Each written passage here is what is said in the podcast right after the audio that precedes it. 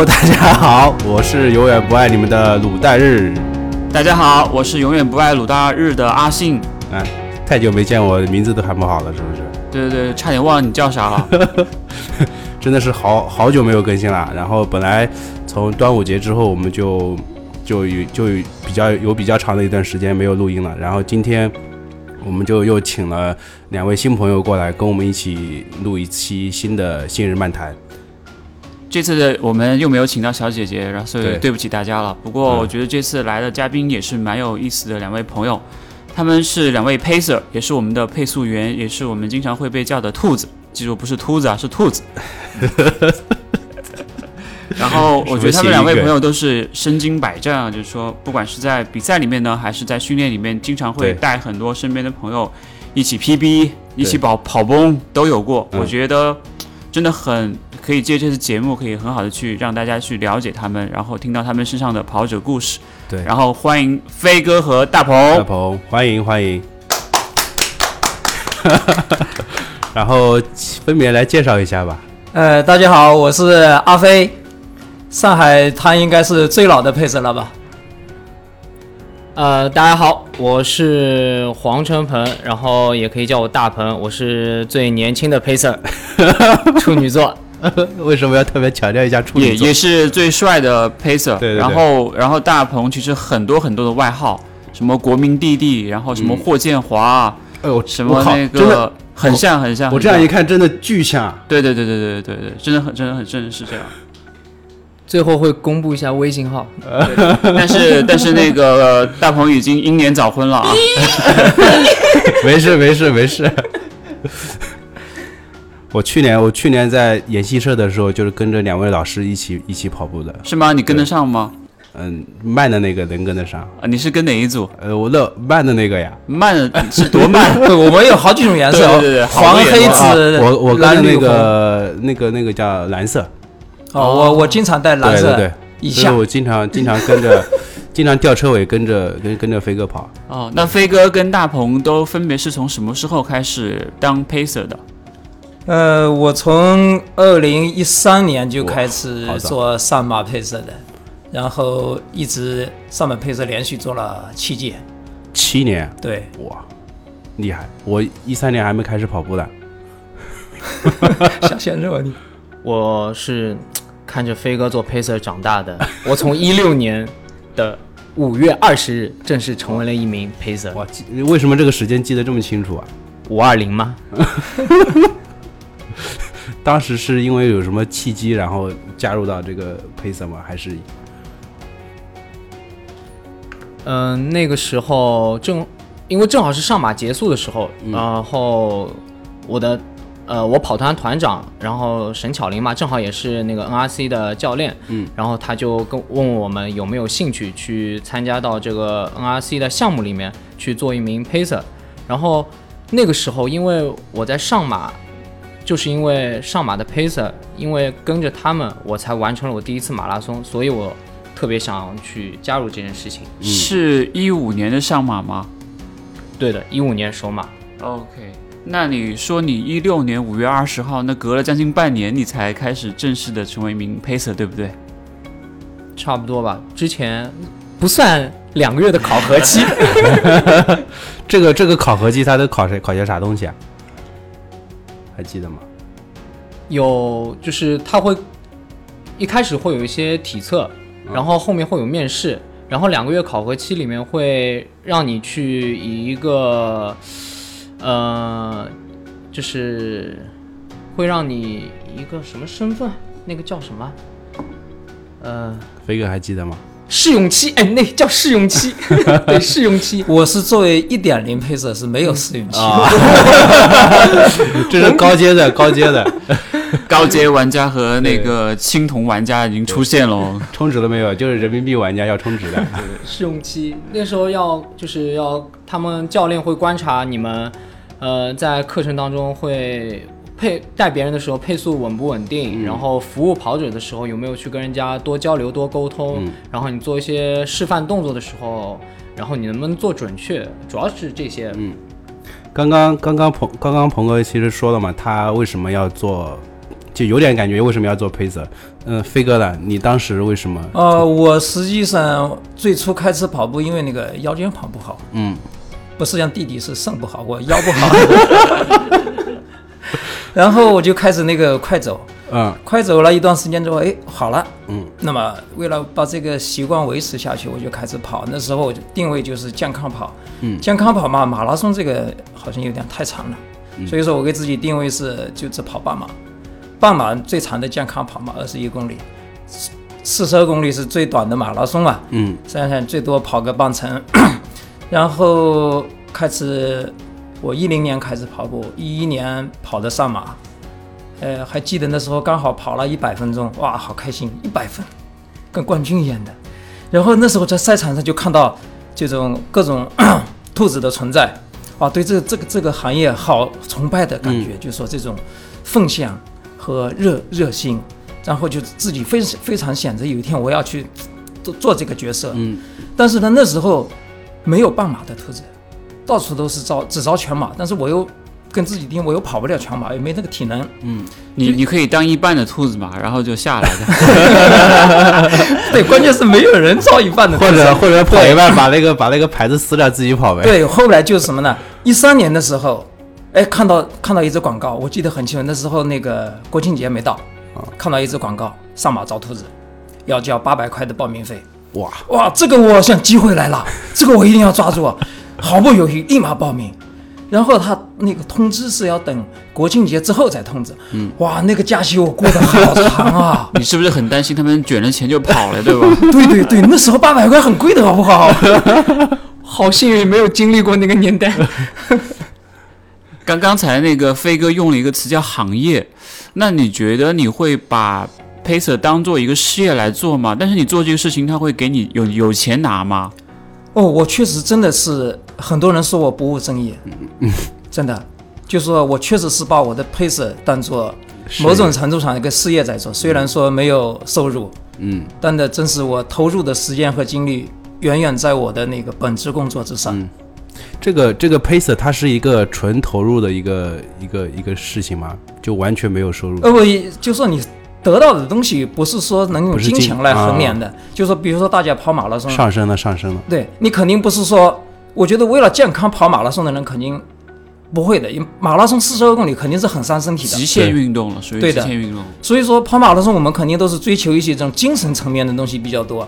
但是做 pacer 带来的精神层面的东西，远远超过你自己完赛这个，没法比的。就这个滔滔江水，连绵不绝，不是一个层次的。成就感哦，对吧？对的，这种达成感，就是说帮助别人完成马拉松的这种感觉，绝对远远超过你自己嗯 PB 几分钟、几十分钟，没法比的。那那个大鹏呢？你经过试用期之后，因为长得帅入选了之后，有没有什么一些新的一些感悟或者变化？到底到底是因为长得帅入选的，还是因为带的好入选的？肯定是入选之后才发现长得帅的嘛？这个就不知道当时的选我的教练内心是什么想法了。因为你 pacer 你女粉粉丝哎的呼声太大，我跟你说，我在研习社的时候，经常看到大鹏后面全是女的，没有男生跟他跑的，我也不知道为什么。逼 那个夏天后面跟的全是女生。呃，也也没有了。其实飞飞哥说的这个追求精神精神层面的东西，我很认同。因为其实我当初为什么去做 pacer，也是因为我在上马的时候，就是因为 pacer 的原因，然后我才能完成了。我心里面会有一种想法，就是我想把这个东西去做一种传承，我想一直去做下去。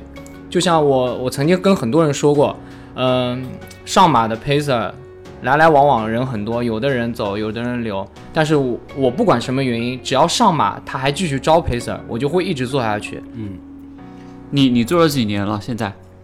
从一六年到现在已经四四次了。然后飞哥是七次，呃，连续对我从。一三年开始，那你们自己有想过在上上马的赛道上跑一次自己的那个成绩吗对？，好成绩。呃，就说只要有机会，我愿意一直追随上马做 pacer。但是但是有个问题就是，其实前两年也一直在比较那个大家在吐槽的一个点，就是上马的 pacer 是没有成绩的，对吧？呃这个你们怎么看这个事情？这个我觉得很正常，因为本来我就不是为了成绩而跑上马的。实际上就说，在之前大家也都有这种共识，跑 pace 就是牺牲成绩，嗯，来服务大家的。这时候这个成绩实际上对我们来说也没有太大的意义。对就其实只不过是一张成绩证书而已。重要的重要的是那个过程，嗯他最后得到那个成绩，我觉得在我心里不如我当中鼓励别人那种感觉会好。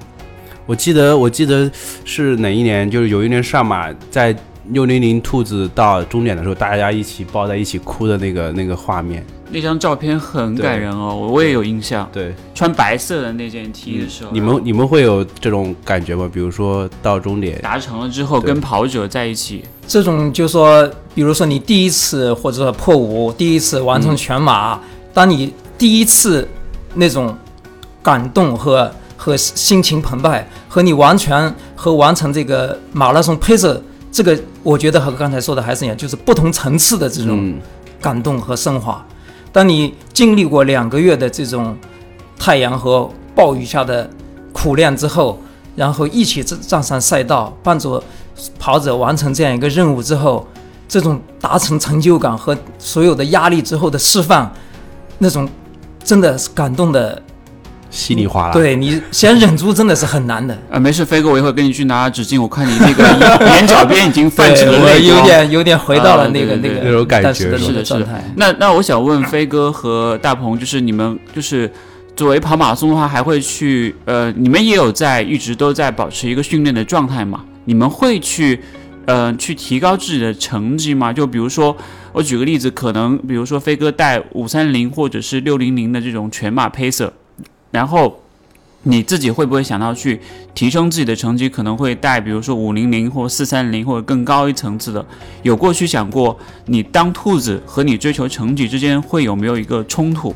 这个首先肯定是不冲突的，就是说你要首先自己有能力，才能带领更多的嗯跑者。那顺便说一下，我现在实际上全马 PB 是三零六，但是我做那个全马兔子一般都是很慢的那种，呃，五零零左右的。嗯，我觉得你刚才说快走，你是在忽悠我们。我我我我们俩以后改快走吧，我觉得这个 就是说做配置的话，你一般来说肯定会比自己，就是说平时的配速肯定要慢，对不对？对，那么就说，从我们跑马拉松的角度来说，实际上很多人不会慢跑对不对？很多人不会慢跑，他不快不慢的跑很多的。那么你做配色的话，你就必须得慢下来，嗯，对不对？所以说，无形中这就是实际上也就是一种慢跑的锻炼，这是其一。其二的话，就说比如说我们比赛的时候，很多人就说没有完成自己预定的目标，出来一些状况。那么原因可能多方面的，那其中之一应该也就是这种自己的配速把控的感觉不够强烈。那么这一点在做你配置的时候也是完全可以得到锻炼的。所以说，如果说从平时训练的角度的话，我觉得这两点对做配色本身自己来说，应该是有很大的提高。那么这个间接的对成绩的提高，肯定也是有帮助的。嗯呃，大鹏呢？嗯，我其实除了想把上马配色一直做下去这个心愿，还有一个心愿就是，我想把所有的配速段都去做一遍。我现在第一次是半马的二幺五，然后是四三零，然后是四幺五，去年是四零零。那我如果要完成，去年上马是四零零吗？对的，啊你你是不是跟着我？有没有？我？我跟着你大概大概跑了，就在个桥上，你知道吗？折返的那个前面有个桥，说结果，就是跟你们大概跑了大概 两百米，被你们超过去了。没有，他后来也被四幺五的超过去了，所以没有关系的。对 最后没有被我捡到吧？没有没有，四四幺八四幺八晚啊，上。那很快。如果反正就是如果要完成我自己这个心愿，那我的每年我肯定要去不停的提高自己的成绩，因为我们你要当这个配速段，那你首先你的 PB 就要比这个配速段要快半个小时以上才行。那那你的最终目的肯定是要成为一个两个半小时的 pacer，对吧？两个小时吧，二零零吧。哎，崩了崩了！当然，两个半小时呃如果上马有三零零的 pacer，嗯，我也我也有我相信那也是我未来的一个目标，因为我想把它全部做一遍。上马现在最快的 pacer 是多少？三幺零吧，应该是三零零三零不哦三幺零三幺零哦三幺五三幺五三幺五最快的配速段是三幺五的对。厉害！官方配速员，官方配速员不是那些，就是我们以后待会儿会聊到司徒，就其实他们就像大鹏、飞哥他们也也就算是官方配，速员嘛，官方对吧？官方的，对，官方认证的配速员。那你们觉得你们现在当 pacer 会影响到你们自己的训练吗？会有吗？我觉得不会，因为就照前两前两年的 Pacer 的那个训练营，上马 Pacer 的训练营，强度还真的挺大的，就是号称就是 PB 营，嗯，不是你只要活下来，你绝对能 PB。对，实际上很多人在那个上马之后自己去报比赛的话都 PB 的。哇，对，对，就我自己来说，我每年下半年都比上半年要快好多的。哎，今年你们有消息会会弄这个 PB 那个那个呃那个练营 pacer 吗训练营吗？可能今年要先等到上马是不是能够如期举行才能知道吧，对吧？对，但是我看到卢湾好像上马的训练营已经开哎，始招募了。对对对，我看那个广告牌了，那个那广告牌是你弄的吧，对吧不？是我弄的，跟我没有关系。所以，呃，所以飞哥或者大鹏，你们觉得什么样的人能够成为一个合格的 pacer？嗯，我觉得首先，嗯，你要有有一定的控速能力，嗯你能够保证你这个起码就是你规定你的这个配速段，你能一直很稳的把它一直跑下去。第二个就是你要有就服务服务别人的那种精神，嗯因为做 pacer 其实服务这两个字真的很重要。嗯，你可能你要甚至端茶递水这些事，嗯上马的时候有时候可能也会你需要做，然后你还是一个很好的陪伴者、鼓励者。嗯你要在他精神状态可能马上就要崩溃的时候，你咱还要把他拉回来。嗯嗯，对这个大鹏的这个我是非常认同的，就是说，呃，如果从行业刚才提到来说的话，配色绝对是属于服务行业，就说你一定要有颗服务的心，嗯，肯定才能做好你这个服务的生以及你产生的行动。就是说，作为配色来说，就是说大家肯定第一想到的肯定是你的稳定的配速，当然这个是最基本的前提。在此之外，你肯定还要做补给、做救助，还要鼓舞士气，路上还要各种段子手，还要各种八卦，对吧？有时候还要聊聊理想，谈谈人生。就是一路你四十二公里下来，就是不会觉得那么那么枯燥无味，说不定还对吧？发展了点新的业务。就是说，我不知道大家有没有记得那个大白，他有一句最终的一个经典的台词，就是“您对我的服务满意吗？”对，我觉得这个这句话应该就说是每一个 pacer 追求的一个目标。呃，我我有个问题啊，就是其实你们刚才两个人都调提到了那个“服务”二字，但是我觉得有的时候，呃，跑者的一些服务的要求会不会比较过分？对就比如说，呃我我我可能是个很苛刻的人，我说我跟着那个大鹏或者飞哥跑，我说你们帮我拿盐丸，你们帮我拿水，你们帮我除了跑之外，所有恨不得跑掉，让你帮我去完成就好。就说我这种服务的度在哪里？怎么样去把握好这个度，让人家觉得 pacer 是一个值得尊重、有尊严的一个呃一个跑者，然后又能够去带领跑者去变得更更强，去达到自己的 PB。呃，这个我觉得就是说，首先我们是来服务的，那么就说你的任何需求，只要我能满足的话，那我肯定是尽量去满足的。有没有过分或者无理的需求？这个目前有遇到过吗？应该说是没碰到过的，就是我碰到过，比如说那个跑到一半，那个手机太重，嗯，他真真的提出来说让我帮他拿着，然后你跑到终点时候手上手那个身上十几个手机，对吧？终点直接卖手机了。但是反过来说，这是一种很感动的事情，就是信任，信对对任，，信任。你人和人第一次见面，你像现在大家都是机不离手，对不对？嗯，这么贵重的东西，数数位平生就交给你，让你拿着，然后并不是他一直跟着你跑，中途有可能，比如说没跟上节奏，或者说是呃什么别的原因离开了，对不对？他他上哪里去找他？他的手机，也许他的支付宝，他的小秘密，对吧？都在里面。大鹏呢？嗯，我觉得首先，如呃，如果说真的有很过分的要求，我觉得我们要以就是整体大局为重，就是在不影响到我去照顾好所有的跑者的情况下，我觉得我作为我个人来说，我可以去帮你满足一些你的需求，因为这毕竟是在我能力范围之内，我觉得我可以来帮你做这件事情。然后，其实总的来说，我觉得跑者的素质是还是不错的。嗯，所以而且我也到至今为止服务到现在，就是也没有碰到过就是有很苛刻的要求的。所以，嗯、我觉得这个问题至今还没有被对我有困扰到我，还没有。实际上，我们上马配色都是一个团队，大家可以看到，就是说为什么上马配色它每一个组端有那么多人？对对，很多人人不理解，对吗？对，就是说，实际上我们内部有分工的，每个人在跑道上你负责什么，就说每到一个，比如说下一个水站还有多少，我们实际上已经排好的，谁去拿水，谁去拿补给，谁去拿吃的，拿回来之后，比如说你拿几个，你拿几个，先加速出去，拿好了之后在那里等着大部队过来之后，向周围的跑者分的。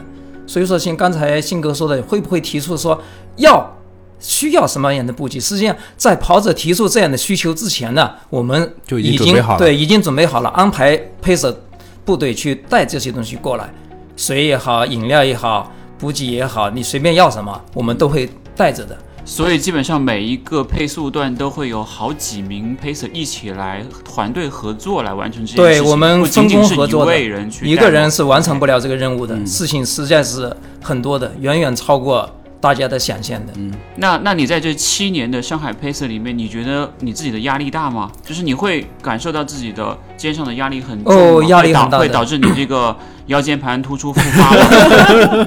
虽然腰间盘没有复发，但是就是说，呃，心率会相对升高很多的。因为就是我七年，因为都是这个小组长，就是配色队长，嗯，那么就是说你要负责整个团队完成这个任务，就是不仅仅是带领周围的跑者跑好，但是你还要保证，就说中途不能出任何差错。但是马拉松这个你说不定的，你不知道中途会碰到些什么未知的东西。那飞哥在这七年里面，每一场都使命必达，完成配速的要求了吗？每一场，呃，或者是有没有哪场让你的呃印象特别深刻的？就是我最初实际上也跟大多数人的想法一样，追求那个终点的分秒必差，但是前几年跑下来，每年都是差那么一点点。嗯，但是实际上 随着时间的积累，就说慢慢的对这个配色的这个行业的认认认同和自己的感受，就是还回到前面那个说法，关注的是整个过程的服务，而不是说终点那个一分一秒到底差多少。我觉得最终差个几十秒或者几秒，或者说你刚好零零秒，这个没有太大的意义。我们与其关注这个终点的零误差，不如关注四十二公里全程的服务质量在哪里。嗯，这个也是希望通过这个节目能呼吁所有的跑者对配色的一个衡量的标准，嗯能改一改。就是一种理解吧，我对觉得是一种理解。其实很多人会会，我觉得很会有很多人去误解说，我到终点了，本来说好的要破四零零，的你没把我带到四零零，就可能会对配色会有一种生气啊，或者是失望啊之类的。比如说我这次我苦练了一个夏天，我很信任飞哥，我跟着飞哥一起跑，我跑了个四分呃四小时零一秒，然后我就要去自杀了，因为我觉得没有达到目标。这个就有点太苛刻了，真的太苛刻了。但是反过来，大家实际上跟配色的话，一般成绩都会超过的。对并不是说因为配色跑得快了，实际上这个也是对配色的一个误解，因为就说配色跑的是千身成绩，而大家自己跑的是净成绩。对对对。那么这个一般之间中国还有个几分钟的误对差你，过过终点起点，过起点还有时间的对。对，所以你跟上配色的话，一般来说都会提高个几分钟的。OK，那呃，鹏哥呢？你在那个在那个几年的那个 pacer 生涯里面有有扑过街吗？至今至今没有扑过，然后唯一遗憾的就是一九年，一九年吧，然后因为自己的失误，也算是一个失误，然后时间那个最后最后五公里的时候，时间我看错了，嗯，然后导致晚了大概有几秒，晚了几秒。也也是因为本人处女座，对这个东西 就挺在意的。那个时候那一天我那一整个晚上，我心情都真的很低落。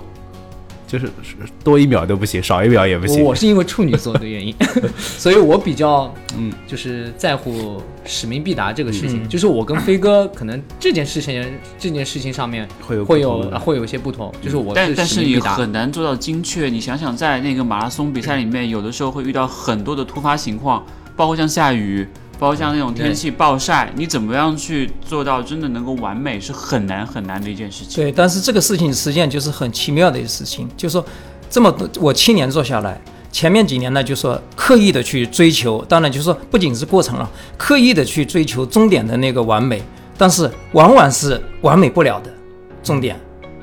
然后呢，就是最近这一两年，我就说。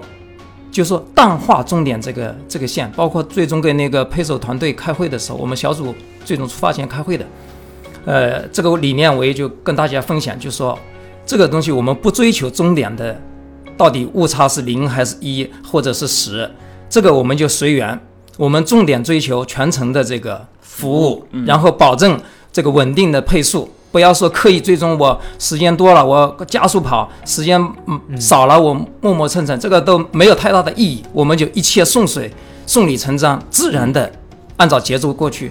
但是无心插柳，真的，二零一九非常完美，真的是无心插柳做到了零误差。这就是没有任何加速这就是我们今天主题老司机带带我的这个点睛之作，你知道吧？是吧？真的是老司机，七年的老司机，开车可能都可以闭着眼睛。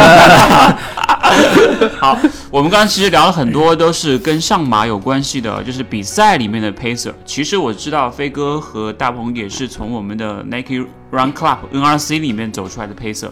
就是刚才我们聊到什么紫组啊、黄组啊，嗯，就是闪黄啊、黑组啊这些东西。而大鹏本身，其实在我记得我当时刚来上海，我参加 NRC 的时候，我对大鹏印象很深刻，也是跟那个鲁代日一样，就是大鹏身边总是不乏围绕着很多的女女跑者过来，那个说大鹏，那个我这边有点有点紧张，帮我放松一下 好吗？呃大鹏腿有点痛对对对对对对，就是说。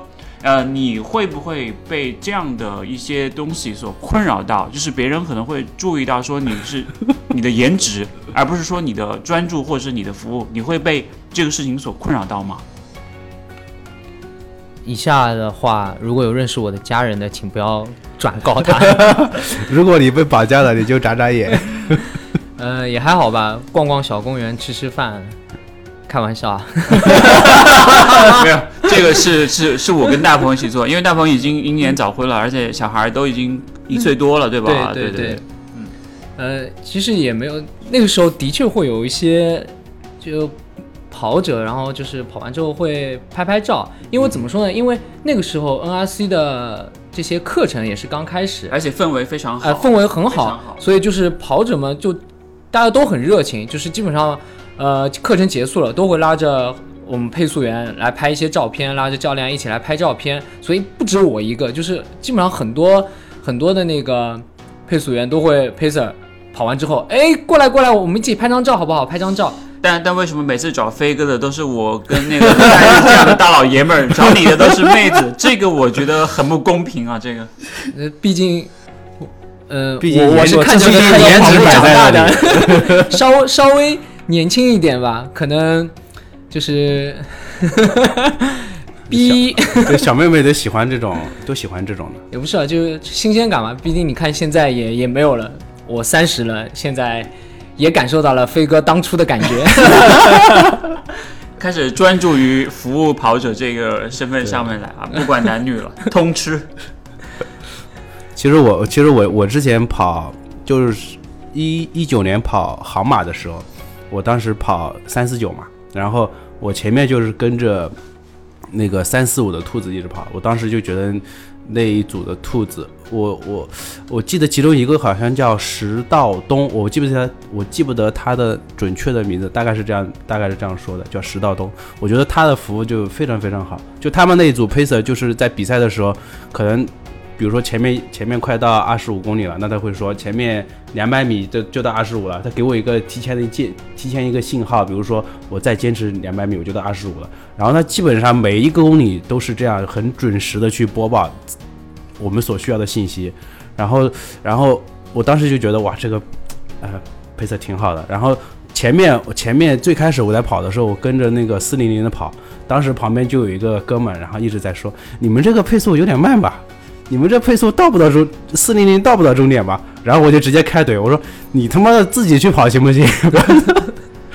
这个确实是很容易造成分心的。对，所以所以就是嗯，两位在那个在在当比赛配色的时候，有有遇到过这种有遇到过这种配速员吗？啊，不不不不是配速员，有遇到过这种跑者吗？对，就说这种 不同的质疑声，每一场跑步赛会收到很多的。对对对，这个是必然的。就是说，首先你从配速的角度来说，嗯，你不可能做到你的理论配速。为什么这么说？就是说，首先你不会在那个 A 区最前面起跑，对你有晚起跑的。比如说像我这种慢兔子，经常在西区起跑。那你西区起跑，即便我在西区第一排过起跑线，一般要五分钟左右。那么五分钟我们简单算一下，三百秒对吧？没算错是吧？就 假设 我在三十到三十五公里后半程追回来，一般都在三十之后追回来，这五分钟不可能一下子上来把这五分钟追回来。那么即便我摊到三十多公里，我们讲简单的算的容易一点，三十公里，那么每公里我要赶回来十秒，对不对？每公里也就相当于你的配速要提高十秒钟。那对跑者来说，每公里配速提高十秒钟，实际上是一个很不小的坎。对，所以说，那么从这个角度来说的话，配色确实确实是比它的预计配速要快的。对，这个叫没办法的。但是呢，就是说，在受到这样的质疑的时候，也说明了我觉得 这么几个问题，就是说，肯定是兔子是迫切迫切需求的，市场是需求的。对，然后呢，也证明了这个良莠不齐，就肯定有很多都不靠谱的，所以才问你你靠谱吗？那么也就说明我们做做靠谱的兔子真的好难。为了这个呢，所以说我后来 专门写了一款 app。嗯，那么碰到跑者质疑的时候，我会拿我的 app 给他看，直接看数据是吧？跟你看我晚起跑多少，发令签时间有多大的误误差，我现在还离标准时间差多少？那么我预计可以在什么时候赶上这个？那么我所有的数据跟他说明一遍的话，他对你心服口服，一般会嗯跟着你走了。鹏哥呢？嗯，就一般一般遇到遇遇到一般遇到这种跑者的时候，你当时心里在想什么？我逼，嗯，没有。其实我个人就是我的心态，我都是放的很好的，因为我们会经常就是换位思考嘛。对方他其实很好好准备一场比赛，如果看到了这样的一个情况，他心里肯定也会急。然后他如果跟着我们觉得这个配速不对，提出质疑也是很正常的一件事情。我们要出于一个理解的角度去看这个事。然后，嗯、但是我这个人呢，又不会又不太喜欢花太多时间去解释一件事情，就是我会跟我，比方说像呃前两年我每次开会的时候，我都会跟组员说，我们每年一定会遇到这种事，怎么办？不要去过多的解释，给他一个大拇指，告诉你啊、告诉他加油，跟着我们就可以了。我们呃最多再说一句，我们是枪声时间，是一般这样。如果是我的话，可能会给个中指，然后我就退出 Pacer 的行列。不过确实是的，就是说，因为大多数人跑的时候会盯着自己的 GPS，对不对对对对，这个飘起来大家都知道的，没底的。我的记录是一公里一秒钟，这个我 对吧？闪电侠对，所以说我不知道大家有没有碰到过没有不飘的 GPS，应该没有太难。了，太难了，对吧？所以说你盯着 GPS 跑的配色，一定会被贴上不靠谱的标志。嗯其实刚才飞哥有讲到他开发的那个 App，然后我知道飞哥是也是跟我一样，也是一个 IT 民工，对吧？就哎，不过飞哥是做开发的，我我想马农啊，马农，正好可以聊一下你的那一款 App，因为我一直有关注飞哥的微博，他一直在不断的去 release 新的更新，一直在不断的去完善这一款 App。然后我知道是你自己一个人完全在维护，然后产品经理上线，然后租服务器，然后托管什么，所有的东西都是他一个人在做做，而且还是有两个平台，对吧？安卓和 iOS 都有所以我觉得这个真的很不容易。我觉得可以请飞哥讲一讲这一块儿。对我是一个执着的人，真的对配色这个行业真的是一腔热情，所有的事情都是以这个为起出发点做的。那么配色呢，实际上我在二零一三年自己第一次做上马配色的时候就用了，就开发了。不过那时候刚开始呢，就是我一个人一年用一次的，对，一年用一次，就是上马用的。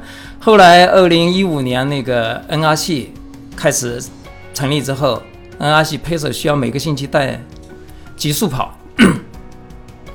那么极速跑对配速的要求是非常严格的，而且它每周的课表都会变，每周的课表都会变。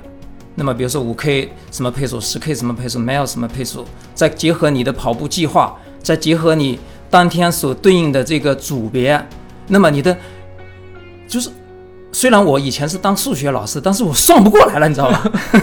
就是重要的配置我就算不过来了。刚开始我就拿张纸，把这些数据都抄下来，做个小抄，一边跑每个一百米我来核对一下。然后呢，然后这个小抄实际上最初的版本是那个用 Excel 我写个红，来每天抄下来弄弄。但弄到后面这个也太烦，于是我就那个开始自学这个开发，因为最初的那个 做上马的时候呢，那个只有一个平台，于是后来我自学开发这个跨平台开发，两个平台都去做这件事情。那么那时候 最初的目的就是所有的配色都可以不用再做小抄，可以跟着我这个每百米的语音提示来带得更稳、更准。所以说最初的时候是没有 GPS 功能的，因为 GPS 一定会飘的。我们在操场上四百米标准跑道，每一百米都有那个白线的。嗯，那么拿着我这个 app 跑，你只要听着它的语音提示，在眼睛瞄一下这个白线的差距，那么立马可以知道自己现在的配速误差有多少。那这件事，你现在做的这个 Pace Pace 这个软件是有收入的吗？呃，没有的，这个就是纯热情的纯纯热情，而且只有无穷无尽的投入，没有收入的。但是你通过这件事情，会不会对整个 Pacer 这件事情又会有一些新的感悟？因为你完全把它给数字化了，对吧？对，就说还是回到前面那一点，就是说 Pacer 虽然是以就是带稳定的 Pacer 为基础，但是离不开你别的服务。你如果太专注于你自己的这个配速稳不稳的话，那么你必定会减少你真正服务的地方。我做这个不是说为了替代配色，是说让配色做得更轻松，可以把更多的精力放在服务这个点上，而不是仅仅盯着我的 GPS 手表。哎呦，我我快了几秒，哎呦，我快了几秒。相当于是 Pacer 小助手。对，可以认为是一个虚拟的配色，就是说，如果你身边没有人给你做配色的话，那么你可以用我的 app，因为我现在在疫情期间，呃，给它上了 GPS 功能以及那个室内模式，特别是 GPS 功能，这个是以前很多用户的一个很强烈的一个呼声，就是原来我只能在跑道上用嘛，那么现在你在公路上，在 公园里都可以的，你把跑步计划定好。然后跟着它的语音提示，它会自动来监督你每一百米快了多少，慢了多少，包括你呃休息的时候，比如说我跑间歇，我要休息六十秒，那么它都会帮你盯着你，到了时候该跑了，你要要要跑，跑得慢了快了，它都会指导你。那个语音提示是飞哥自己录的吗？哦，这个有人说是我的前女友，但是我真的不认识她。那那那是找朋友帮你录的呃，吗？没有，这个是用的，就是说。本身的某个库对吧？，就叫 TTS（Text to Speak） 的一个语音包，哦就手机里去转换就好。对 iOS 都有的。安卓的话，有些手机需要自己去安装一个 TTS 的语音包的，就是文字转语音的一个功能。就大家如果想用这款软件的话，可以去那个各大应用商店搜索下载 Pacer P I C E R 就可以去下载了。嗯然后注意甄别一下，我现在看了一下那个，呃，iOS 上面有两个要选第二个才才可以，第二个那个才是的，就是棕色图标的那个。鹏飞开发对吧？啊呃，对 iOS 的话可以直接检索 NRC Pacer，哦，NRC 对，出来肯定是唯一的。OK，大家可以去下载啊！我我我我还是第一次，我我是刚刚才下载的，我刚刚打开看了一下，里面东西还是蛮多的，有干货，有工具箱，还可以跑步干嘛的。对，这不是广告啊，干货的话也都是我一个人自己写的。这是全部是自己写的吗？，对，真真就是我很厉害，对我在那个，那么这几年因为主要精力在这个写这个 app 上面，在之前的话，呃，包括翻译也好，包括写也好，几百篇文章应该是有的，三四百篇文章应该是有的。从一一年开始跑步，我就一直在写各种东西。所以，所以我觉得把这些东西分享给更多的人，我相信也是飞哥希望可以看到的一件事情，这是一件很好的事情，真的。真的对，真的是一腔热情，只为做一个有用的好配色 pacer。啊，鲁带着去拿一下纸巾，我都要哭了。我能打个广告吗？可以可以可以我真的是一个人做这个事情，嗯真的太累太累。嗯嗯中间的艰辛，真是没做过的人真是理解不了。嗯，就说 前面信哥也说了，就说一个人里里外外，就说很多东西是你不做想不到的。那么时间和精力我自己拼命投就可以了，嗯但是就说比如说服务器也好，上架维护费用也好，就很多很多东西要另外发生你成本的你你每年会为这个呃 app 会投多少钱进去？我租服务器是要按流量和那个容量付费的，然后这个是会变的。然后上架的话是一年九十九美金。那么此外的话就是一些设备嘛，就经常有朋友跟我说：“哎呀，我这个安卓这个版本好像对应的不太好，就不能哦，适配。适配适配不对就是说，因为我没有那么多机型，我自己只有我只有一部手机。”你就可以让那个朋友把那个手机捐献出来给到你做测试嘛。对，这个就现在就嗯缺这样的对，大力赞助的朋友或或者是让他改用 iOS。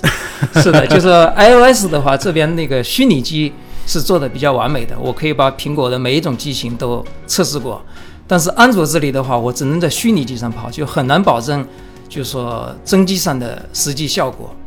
所以说，如果有热心人喜欢赞助也好，哪怕你有点是安卓的设备，或者说是能提供点我开发费用的话，那是代表广大跑者表示感谢。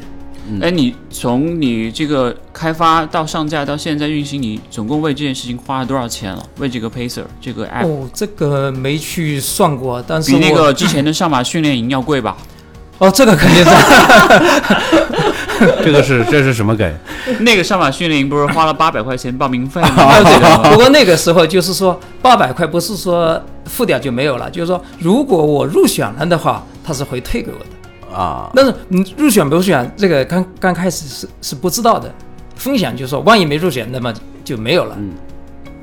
所以我们也是呃，希望有这样的有这样的跑者朋友能够能够给呃给这样的一一个专业的 pacer 提供一点帮助吧。OK，谢谢谢谢。嗯那其实我想我想问下面一个问题，就是呃，你们认为呃你们在那个当了 pacer 这么多年里面有有遇到过什么印象深刻的故事吗？鹏哥，印象深刻，我觉得印象蛮深，应该很多 pacer 印象深刻的都是不幸极限的那一年发生的事情，因为呃之前我们 NRC 都是每一周，呃大会大概会有四到五节的 NRC 的训练课，然后到不幸极限应该是一几年一一六六年里约奥运会的时候，对，一六年的时候，然后结果就那一段时间，早中晚 都会有课，对对对，然后基本上可能我们有的 pacer 一天可能会经历三次间歇课，然后可能一天会跑两两到三个耐力跑，他可能一天的跑量就已经达到三十三十多了，就是大家那一段时间基本上都是满负荷或者超负荷在运转。对，但是大家那个时候都都挺挺热血、挺疯狂的，就是基本上不会去感受到什么疲劳，就是神经一直是很兴奋的一个状态。那你就从那个时候开始喝那个枸杞乌龙茶了，对吧？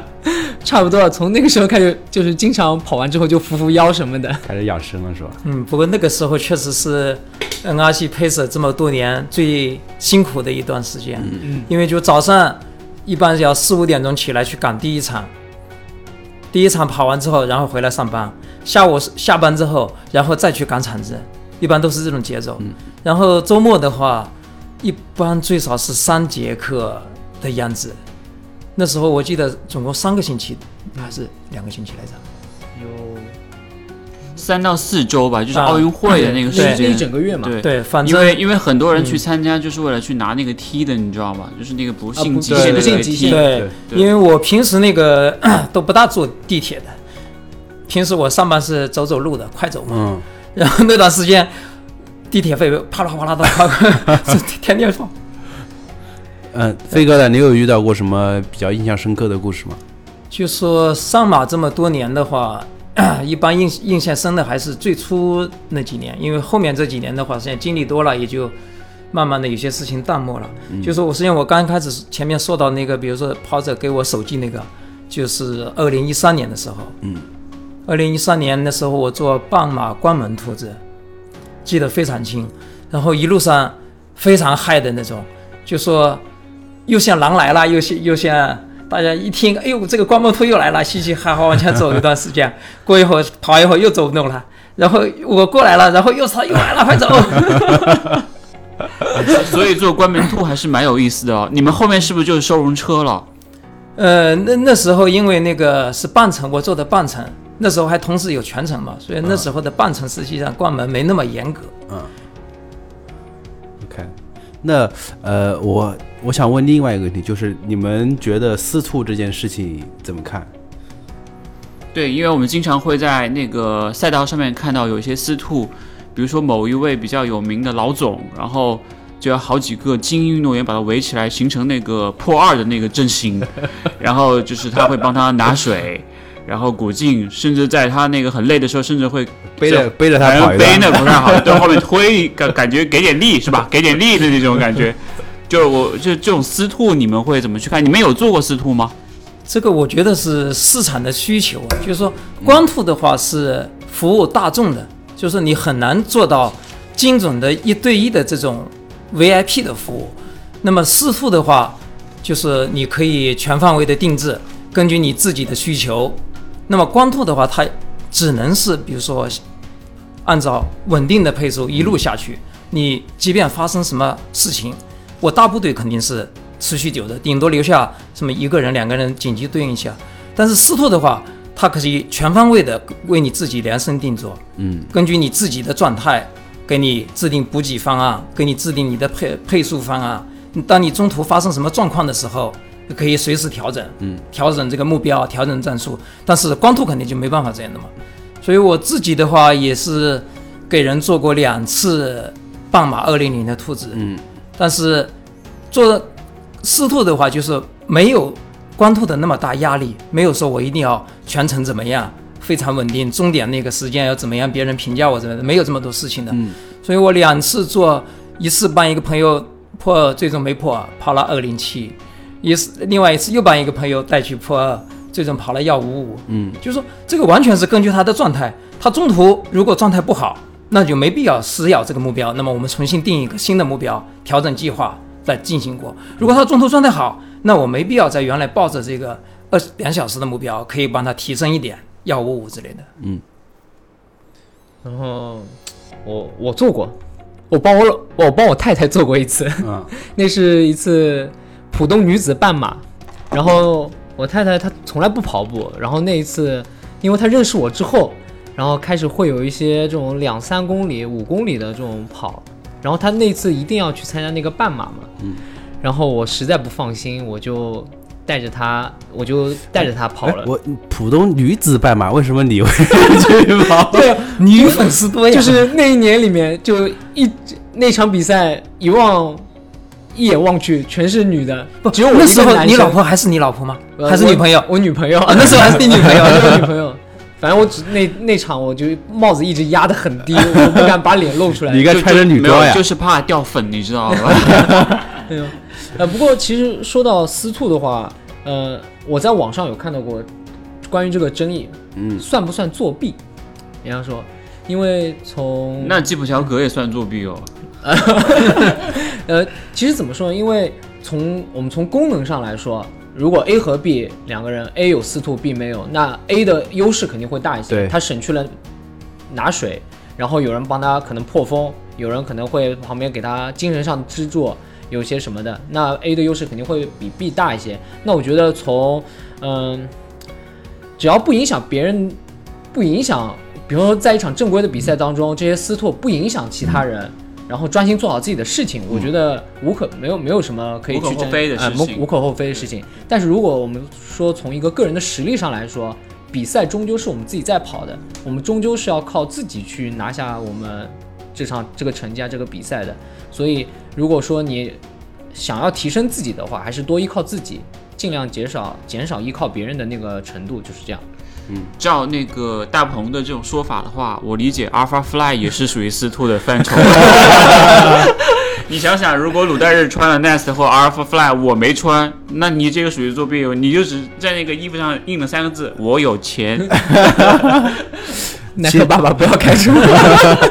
其实还有还我我还想问另一个点，因为我今有的时候在比赛里面会遇到那种呃品牌的兔子，就是各种运动品牌他们自己组建的一些兔子，但是那些兔子它怎么讲，可能可能水平是参差不齐的，然后整个它配速的把握也也也是也是不一样，有时候会出现就是，比如说我我我跟着的是四零零的兔子，然后品牌的兔子它也是四零零，但是它已经在要么在我们前面很多，要么在我们后面很多，就是品牌的这些兔子这些水平，你们作为官兔的话，在比赛上如果遇见了，你们你们是怎么看的？呃，这个就说怎么说呢？我们光兔一般定的是全程匀速，嗯，但是反过来说，你不知道别人的配速队伍定的是什么样的一个配速战略，也有可能他不是全程匀速的，对，对吧？他可能比如说为了周围的跑者，那么制定的前快后慢或者前前慢后快，那么这种各种可能性都有的。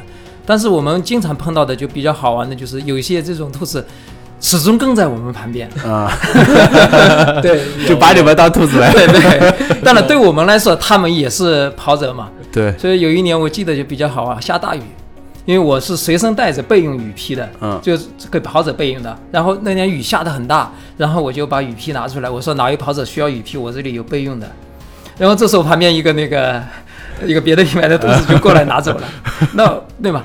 对我来说，它也是跑者的一部分，也是我服务的对象，所以说我也就也就有给他了。嗯对我，我觉得飞飞哥这句话是说的对。其实，呃，不管他是其他品牌的兔子好，司兔也好，在我们眼里其实也都是我跑者而已。嗯就是呃，如果有需要的情况下，我们我觉得也是可以一个互相帮助的一种情况，就没必要说因为品牌的原因，我们一定要争来争去那种。对我们是代表组委会的官图，服务所有来参赛的跑者。对那你们现在，呃，就我我感觉我听下来，现在就是兔子这件事情就好伟大的那种那种感觉。其实我其实我我内心我我我自己前几年是有那种想法，想要去做做兔子的，但是就是成绩不达标，还是就就一直没有这个机会。就我我我自己还是蛮想通过今年把自己的成绩先提升上去，然后去做一次兔子，感受一下的。对，但是你要答应我，不要骂那个跟着你的那些跑者好吗？我如果如果他们要说，我就说请滚出我的队伍。那你就会离开我们兔子圈了，你知道吗？对，所以呃，下一个话题就是疫情期间你们都还在训练吗？呃，这个是中途说实话，真的确实是断了一个多月。但是呢，后面开始恢复之后，也是先恢复的那个家里跑。我曾经有一次在家里的厨房和餐厅跑了三个小时。哇！对，一边跑一边测试我的 Apple，我顺便上架了那个 iOS 的室内跑功能。厉害厉害，三个小时，家有多大？家里没多大，厨房大概 厨房厨房到卧室也就也就一公里吧。没有，是来回也就七八步，就厨房和餐厅。就七八步能到一头这个走跑法。跑了三个小时，楼楼下的那个邻居没有过来找你投诉吗？还是要找你上来装 app 来？啊对，所以说这个就是我为什么挑在厨房和餐厅，因为那边是瓷砖。如果是木地板的话呢，楼下肯定有响声的；瓷砖的话，楼下是没啥影响的。红哥呢，我被我太太关了两个月在家里，就完全没有跑步。对的，完全就不让我跑。对我天天找他说，哎，一起跑苏州河。他说再再等等，再等等。对，真的是好不容易到我会开呃公司通知我可以去上班了，嗯，然后我我才因为我老婆就管不到我了已经，嗯然后我才开始跑步的，因为我基本上下班之后就会选择跑回家里嘛，然后还挺方便的，所以那两个月就是只能疯狂的做 NTC，然后在家里，然后那段时间我记得最搞笑的就是我有时候会抱着我女儿，那个时候还小，嗯体重还适适当，比较适中一些，然后抱着她做深蹲，有时候喜欢，然后导致现在我只要做到深蹲的动作，他就过来了她就会过来说抱抱抱抱，这压力很大。这个很好玩。哎，不过对我来说，实际上这次也是一个机会，就是说，呃，前面二三月份我做那个居家跑模式，嗯，后面四月份之后呢，因为解封了，可以出来路跑了，然后但是跑道不开，嗯。是，于是我又给我这个 app 加了 GPS 功能，就是如果不是这一点的话，我肯定还在跑道上跑着，嗯，那么也没有就说加 GPS 这么大的需求，嗯。然然后大鹏也一直在就是一些公众媒体做的一些 vlog，也是在那个疫情期间做的，包括一些就是带小白开始零基础开始训练的计划呀。我觉得也蛮好的，我自己都有看一下，因为他长得帅嘛，所以我也看一下。就像鲁代日做的话，我就直接哎，哎不要直接划过，对对，说不感兴趣划。过划过划过。所以呃，你们自己因为因为你自己已经做了很久的配色嘛，就是你们自己对成绩会有一个要求吗？比如说今年想达到什么样的目标？或者是有没有终极目标？因为我知道，呃，那个飞哥现在是三零六，然后大鹏其实他一直都想破三的，对吧？对对对，所以有没有什么一个就是近期的，比如说今年下半年有有有比赛想要去创 PB，或者说有没有一个自己终极的目标？然后跑到那个目标，我就说我还是以后就是以服务为主之类的。就说跑得更快、更强，应该是大多数跑者的追求。嗯这个说实话，自己自己心里还是悄悄的有个小目标的，嗯一点点的在努力。但是这个鱼和熊掌肯定是完全可以兼得的，你自己成绩越好，才越有信心服务更多的跑者。我觉得这个一点不矛盾。那这个小目标可以说出来吗？就是先赚他一个亿。小目标先破三吧。哦，可以的，可以的，可以。因为我知道飞哥自己也有一个跑团，就是黑链，然后也是经常会组织一些这种强度课啊这样的一些活动。其实我觉得通通过那个跑团，也是在提升你自己的一个能力。对，对实际上最初我们黑链也就是真是几个阿西配色私下黑链，所以叫黑链。后来慢慢的周围因为跑得多了，一些跑友加进来，呃，才在 去年公开的。成立虽然说两年多了，但是公开是一个还比较年轻的小组织。对，以前是 underground，现在已经走入到那个大众视野了，你知道吧？鹏哥呢？呃，既然飞哥这样的老年跑者都说要破三，飞哥老吗？开玩笑，开玩笑。其因为，呃，破三在这件事这这件事情，在我心里已经藏了很久了。我虽然每年我，呃，不是夸张，呃，不是我自夸，就是我每年虽然都在 PB，然后我现在也是三幺二嘛。本来今年如果不是疫疫情的话，我是准备今年在马拉松跑一个马拉松，目标是三零五，然后破三就是放到明年嗯上半年的事情。然后，但是因为这次疫情，所以我可能破三会先缓一缓，我可能明年先跑跑，目标是先跑到三零五吧，然后三零五之后，下一个目标应该就是破三了。然后对快的追求，我觉得虽然我不是那种就是也没什么天赋，然后跑的也不是很久的跑者，但是对快这件事情，我还是挺向往，就是希望能我我就是很想看一下自己，到底能快到什么程度。极限到底大概在哪里啊？对吧？先定个小目标吧，二两个三零两个小时吧，三零零配色嘛，小目标就是三小时嘛两，小时吧，两小时吧，两小时 也不是不可能吧。希望耐克的下一双鞋能帮我。加双加双弹簧。其实我我还有一个问题是关于 pacer 的，就是刚才其实我问到了飞哥和大鹏，就是怎么样成为一个合格的 pacer。嗯，其实我之前也听过一些故事，就是讲到呃，也是身边的朋友，就是某一位朋友啊，一位国际友人，然后参加我们上马训练营，然后快要上跑道的那一刻，他说 I quick，他说我有点事，我先走了，拜拜。我不知道大家有没有对这个事情有没有印象，就是也是带比较快的一组，然后那组人也不是很多，然后你们觉得这样做会不会是一件不太好的事情？嗯，这是一个点。另外一个点就是，除了你们自己以外，有没有特别喜欢或者是觉得很优秀的那种 pacer？就是你们都觉得哇，这哥们真的是做的兔子里面的兔子，精英兔了，就是那种感觉，有没有这样的人？呃，首先第一个第一个问题，我觉得的确不太好，因为从责责任这两两个字来说，就直接走了是不太负责任的一件事情。嗯，因为我知道他当时还去，他当时说是说他受伤了，然后后来他又出现在了上马的赛道上去冲成绩，对不对？是吧？对我，所以反正这种事情，我就比方说，如就是以我们现在的上马的制度来说，如果出现这样的事情，是直接会开除的。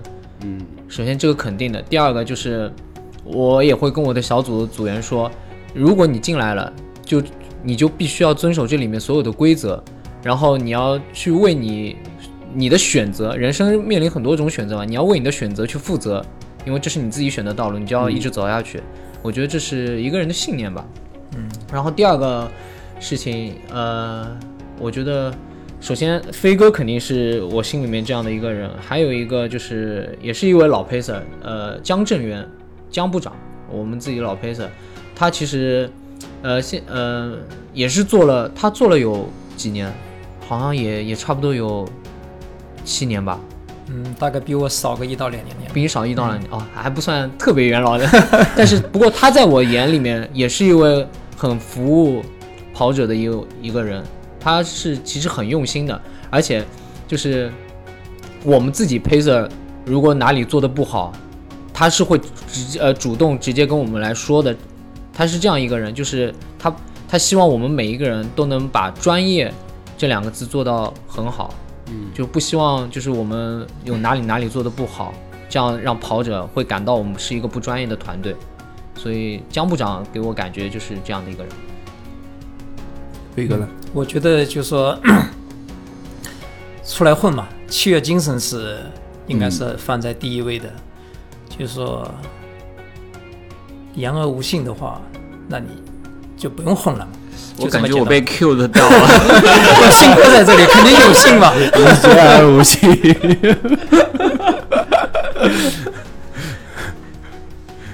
还有还有，飞哥有没有特别欣赏的一些 pacer，或者是你觉得你身边弟弟嘛，就是哦颜值互明明可以拼颜值，非要靠实力。你这个属于商业互夸，我靠，这一段我觉得我要剪掉，真的要剪掉。废话，我我说一个吧，就是我记得有一次上马训练营的时候，有一位郑州还是哪里的跑者，他每次都是坐高铁过来，有有。印象吗？有。嗯，他这高铁过来训练，然后再回去，连续坚持两个月，连高铁费用都是个问题哦。嗯，对，我觉得这个精神我还是我我印象是真爱。我印象很深刻，因为那个时候我记得基普乔格还去了你们训练营嘛，对，他说郑州的朋友出来一下，就是那个，我记得就是我印象很深刻，有这样的一件事情。对，那个时候不止不止郑州一个，对，那时候因为那一年上马呃呃耐克给所有的外地来训练的人做了一张呃纪念车票，纪念车票，因为那时候我记得好像有有有两到三有四五个嘛啊对，嗯。然后也有女的也有、嗯。也有男生，有那群人真的是很执着，就是愿意放弃自己休息的时间，就因为他这种来回的时间就基本上很多很长。郑州的我记得他他是晚上礼拜天晚上坐飞呃坐绿皮车回去回去，第二天早上直接上班，我印象、嗯。印象很深这件事情，所以真的很牺牲和奉献两个字，我觉得真的在他身上能体现出来。其实今天大家说到的很多都是服务、奉献、牺牲。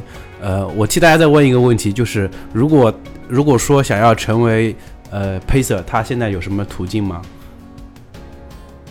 加我微信，还还是加飞哥吧，就就加飞哥安全一点。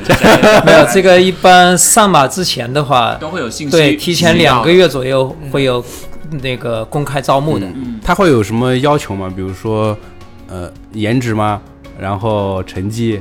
最好都是弟弟这样，又有颜值又有实力的。我觉得还是一种服务精神吧。因为刚才其实飞哥跟大鹏说到的很多点，其实都是一个 pacer 的一个要求在里面，就真的真的，如果想要成为一个 Pacer，还是要放下自己的一些一些追求一些追求的东西。，对对对对牺牲。好，那我们今天其实聊得也差不多了。嗯，呃，鹏哥跟飞哥还有什么对我们听众要说的吗？呃，我一直说的一句话：跑一百个马拉松，不如带一百个跑马拉松。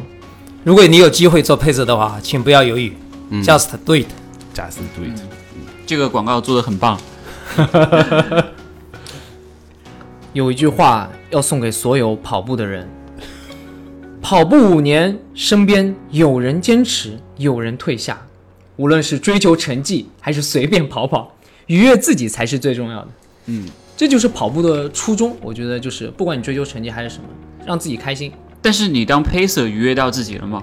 我我很愉悦，因为有时候，特别是有一年，我记得在做上马配色的时候，因为我到已经呃最后大概十公里的时候，很多人已经在走或者小跑，或者跑着跑着你就看着他已经停下来了，我会过去拍一下他的屁股，拍一下屁股，男生女生，男呃男生男生女生都拍。我会轻轻拍下屁股，我会跟他说加油，慢慢的慢慢的走起来，或者慢慢的跑起来。嗯，然后很多人拍一下之后，不能说每个人吧，但的确有人他会突然又开始有一点力，又跑起来。然后我记得后面在有谁发了一个公众号，然后上面下面有留言，然后就说上马 pacer 有一个人这样拍了我，然后我又走起，我又跑起来。然后那个事情我觉得是想想要加他一下微信。哎不，如如果是 如果是我跟鲁代日去拍的话，可能就会被别人告骚扰，你知道吗？你拍可能还可以，是吧？你我们不敢拍，我们真的不敢拍 哦，。不过说到这个，我想到一个故事，忘了哪一年了。就说一路跑完之后，真的是有陪着跟我们跑者牵着手了。嗯，不是说牵着手冲线那一下子，就后面几公里两个人牵着不放了，你知道吗？一路狗粮撒过去 的。所以大鹏那个最愉悦的一次是带他女朋友，也就是现在太太当 pacer 的那一次了。我觉得虽然帽子压得很低，也掉了不少粉，但是遇到了人生中最重要的一个人，对吧？对这个是因为家庭永远是第一位的。嗯，是，所以我每次叫他去苏州河跑步，他都不来。他说我在家里深蹲呢。OK，那我们今天的节目就到这里，谢谢大家，谢谢飞哥谢谢。跟鹏哥，谢谢飞哥，谢谢。谢大鹏，谢谢大家。收听这一期的信任漫谈，我们下一期再见，再再见。拜拜。拜拜。拜，再见。再见。